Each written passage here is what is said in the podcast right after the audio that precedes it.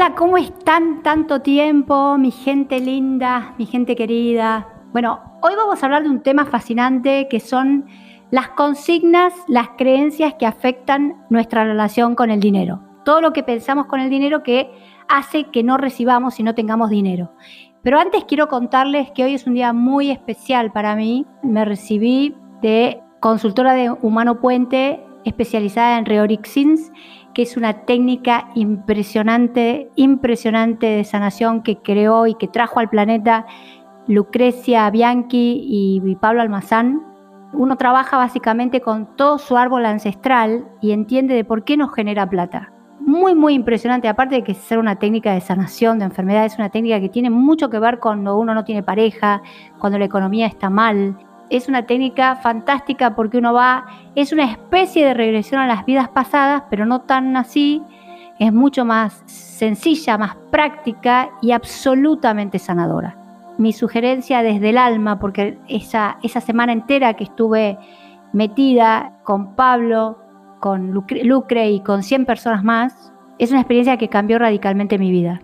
Entonces les sugiero que a todos los que quieran cambiar su vida, lo que sea, enfermedad, pareja, falta de casa, falta de dinero, proyecto que no sale, no duden en o hablar conmigo o hablar con un consultor de humano puente.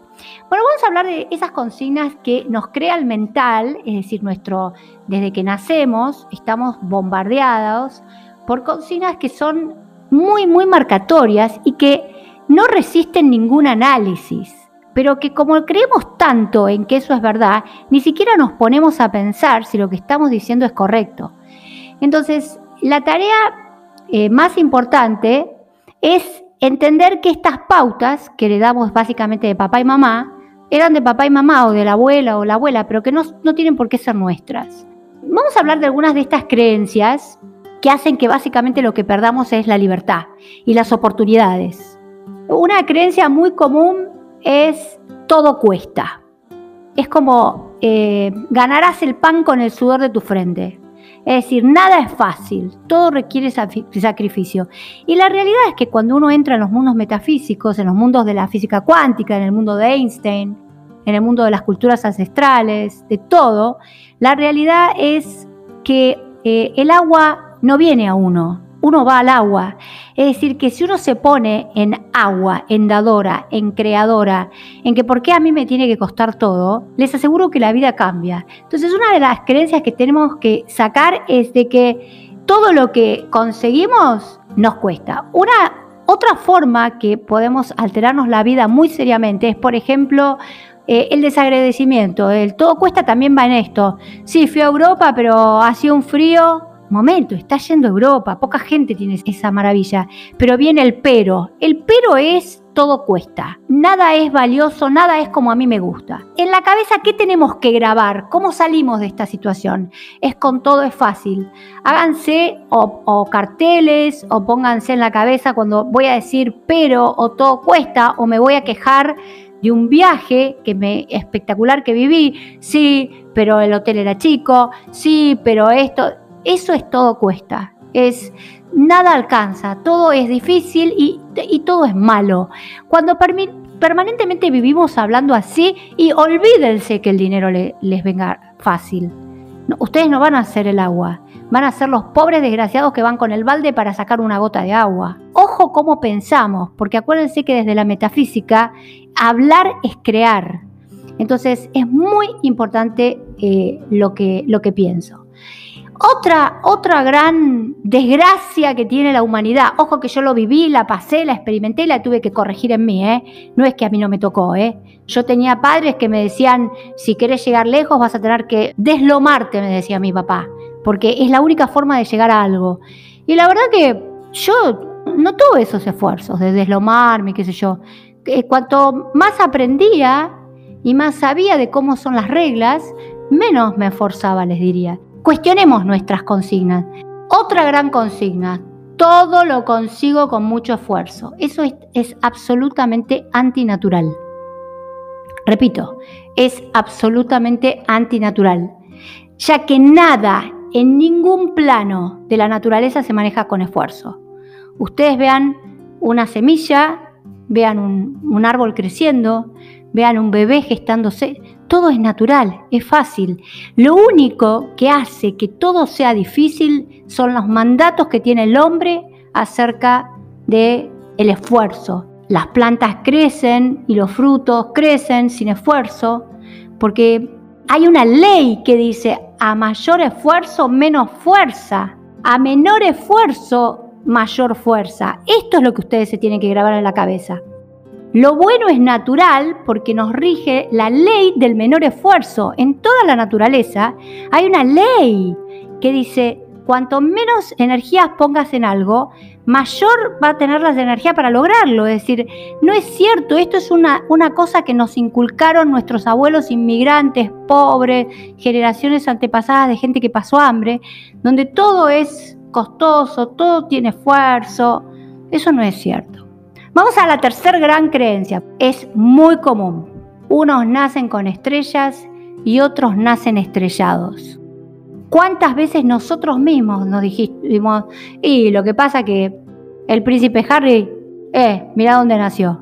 Nosotros no somos príncipes, princesas, es decir, eso, es absurdo porque es como si Dios eh, depositara amorosamente en este plano algunos en lugares fantásticos y a otros los arrojara como si fuera piedra para que se arreglen. ¿Quién lo dijo? Es decir, ¿qué es esto? Esto no es digno ni siquiera de ser analizado, es decir, no se puede pensar en una creación donde unos son unas maravillas dotados que yo y otros son unos pobres desgraciados que se olvidan de Dios.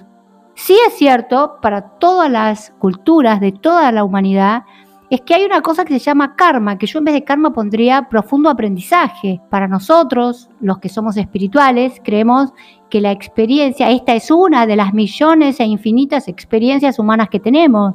Entonces, seguramente, si el príncipe Harry nace como el príncipe Harry y yo nazco como Cecilia Banchero, acá hay un montón de historias que me están condicionando a que yo tenga que atravesar esta, esta, experiencia humana porque es lo perfecto para mí. También acá importa mucho el tema de la comparación y la competencia.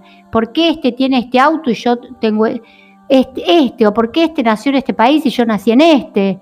¿Y por qué a mí me tocaron estos padres y al otro le tocaron esto?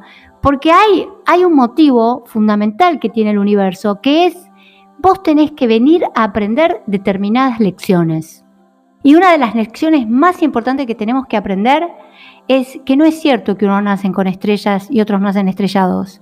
Es cierto que venimos a aprender lecciones distintas. Quizás yo en otra encarnación fui princesa y aprendí y supe lo que es y todo lo que es difícil de ser princesa y ya ese aprendizaje lo tengo. Entonces, ¿para qué vengo a repetir el mismo aprendizaje? Mi aprendizaje hoy es ser Cecilia, es haber nacido con estos padres, es haber tenido una enfermedad muy difícil, es haber estudiado toda mi vida abundancia porque nací en un país donde lo único que uno no está seguro es el de la plata, pero estas son las lecciones que yo vengo a aprender. Entonces, ¿qué me importa que el otro tenga casa, que el otro sea rey, que el otro tenga un millón de seguidores en Instagram? Es decir, no es mi aprendizaje, no me va a servir para evolucionar. No es que yo sea más o menos que el otro yo tengo mi aprendizaje y mi aprendizaje es en este país, con estos padres, con este marido, con estos hijos, con este cuerpo, con este dinero. Este es el aprendizaje perfecto para mí. Entonces, ¿qué me importa el aprendizaje del otro? El otro nacerá en, África como mendigo porque quizás hizo un pésimo uso del dinero y el otro nacerá como príncipe multimillonario en otro país súper evolucionado que tendrá, porque tienen que hacer otros aprendizajes. Eh, por favor, Dios nos crea a todos con amor y por amor, y nos crea a todos iguales. Esto es lo que ustedes se tienen que grabar en la cabeza cuando empiecen, unos nacen con estrellas y otros estrellados. No, Dios nos crea con amor y por amor a todos por igual. ¿Cuál es la diferencia? Y lo repito, la diferencia es en el aprendizaje que tenemos que hacer. Y por último, porque vamos a seguir trabajando las creencias, yo creo que si limpiamos estas creencias, nos sanamos. A caballo regalado no se le miran los dientes. Es decir, cuando me hacen un regalo, aunque sea un regalo que no me gusta, ponete contenta por el regalo. Si es un regalo, quiere decir que llega fácil a nosotros y está bien lo que sea. tampoco podemos pretender mucho, con lo cual lo realmente bueno no puede venir sin trabajo y en esfuerzo. Es decir, me regalaron algo, no importa que esté fallado. Como vino sin esfuerzo y como vino sin esfuerzo va a venir malo, no me va a venir algo bueno sin esfuerzo. Esto es lo que dice la cabeza. Es decir, ¿por qué si me regalan algo me van a regalar algo fallado? A caballo regalado no se le miran los dientes. Los dientes habla de la salud del caballo. Yo no entiendo mucho de caballos, pero esto sí sé. ¿Cuál es el punto? Ah, si me regalan algo siempre va a tener algo malo. O no es lo que yo quería, o no es lo perfecto de lo que yo me imaginaba. Es decir, eh, eh, si yo no lo pago, es malo, me va a venir fallado.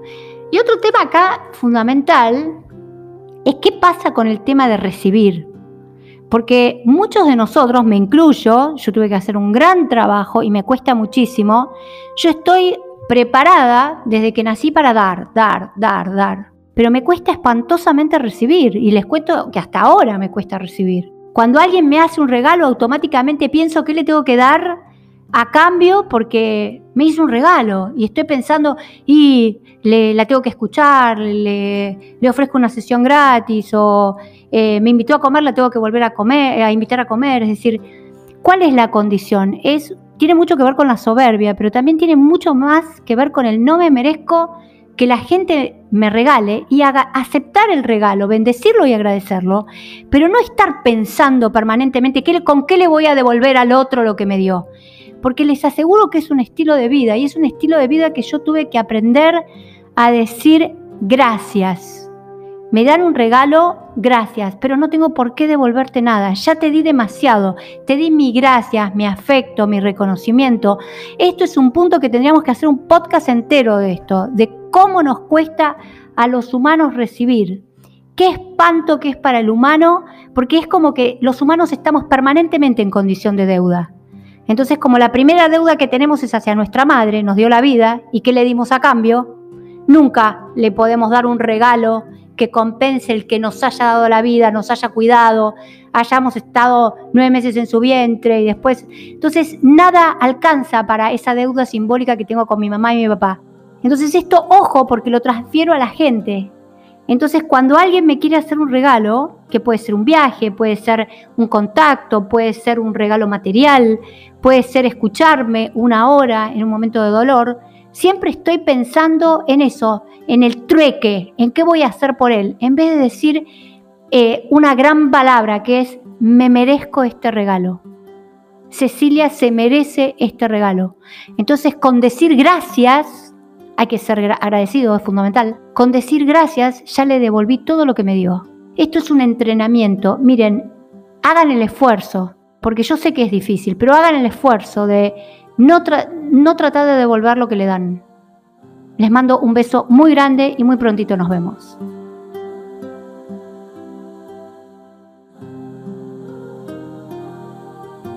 Escribinos por consultas o para reservar una sesión privada a dra ceciliabanchero.gmail.com Seguí a Cecilia en Instagram y Facebook, DRA Cecilia Banchero y en la web draceciliabanchero.com.